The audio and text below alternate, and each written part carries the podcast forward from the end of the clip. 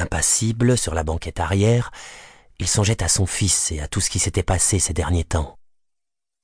Auguste n'était pas l'unique ni même la principale raison de sa démission de chez Soliphone.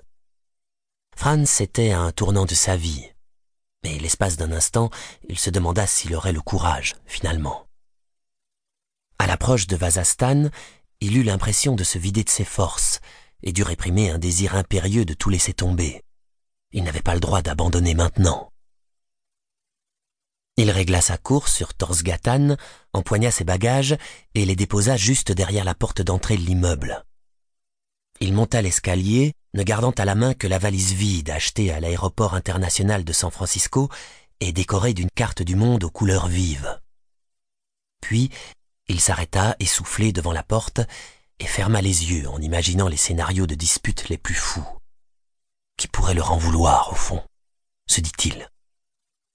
Personne ne surgit comme ça de nulle part pour enlever un enfant à son environnement familial. Encore moins un père dont l'implication s'était limitée jusqu'alors à des virements sur un compte bancaire.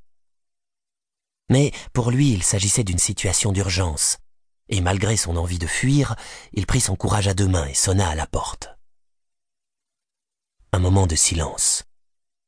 Puis la porte s'ouvrit à la volée et Lass Westman se dressa devant lui avec ses yeux bleus intenses, sa poitrine massive et ses énormes pognes qui semblaient conçus pour aplatir les gens. C'était grâce à elle qu'il interprétait si souvent des rôles de bad guy à l'écran, même si aucun de ces rôles, ça Franz Balder en était persuadé, n'était aussi bad que celui qu'il jouait au quotidien. Oh là là s'exclama Westman.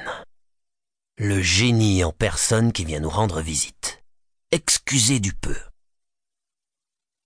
Je suis venu chercher Auguste. Quoi? Je veux l'emmener avec moi, Las. Tu plaisantes. Je n'ai jamais été aussi sérieux, répondit Franz au moment où Anna surgissait d'une pièce sur la gauche. Elle n'était plus aussi belle qu'avant. Trop de galères, de cigarettes et d'alcool, sans doute.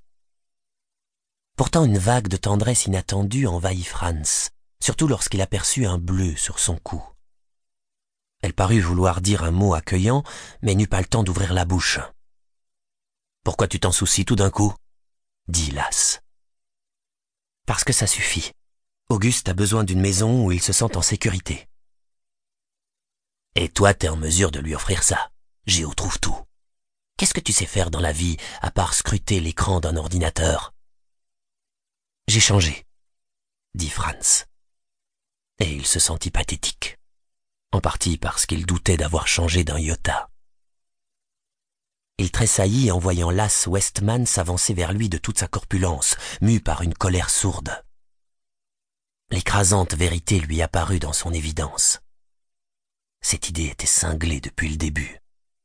Il n'aurait absolument rien à opposer à ce fou furieux s'il décidait de passer à l'attaque. Mais Curieusement, il n'y eut ni scène ni accès de colère, juste un sourire sinistre et ces mots. Mais voilà qui est merveilleux. Comment ça? Il est grand temps, tout simplement. N'est-ce pas, Anna? Enfin un peu de sens des responsabilités de la part de monsieur trop occupé. Bravo, bravo poursuivit Westman en applaudissant de façon théâtrale. Après coup, ce qui avait le plus sidéré Balder, c'était la facilité avec laquelle elle avait laissé partir le gamin. Sans protester, sinon pour la forme, il l'avait laissé emmener le gosse.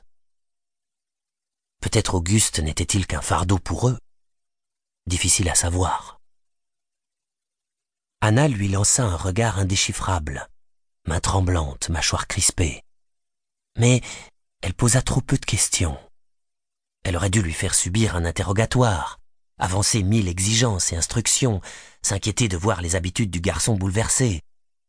Elle se contenta d'un Tu en es sûr Tu vas t'en sortir? Oui, j'en suis sûr, dit-il. Puis ils gagnèrent la chambre d'Auguste, et Franz le vit pour la première fois depuis plus d'un an. La honte le foudroya. Comment avait-il pu abandonner un tel garçon? Il était si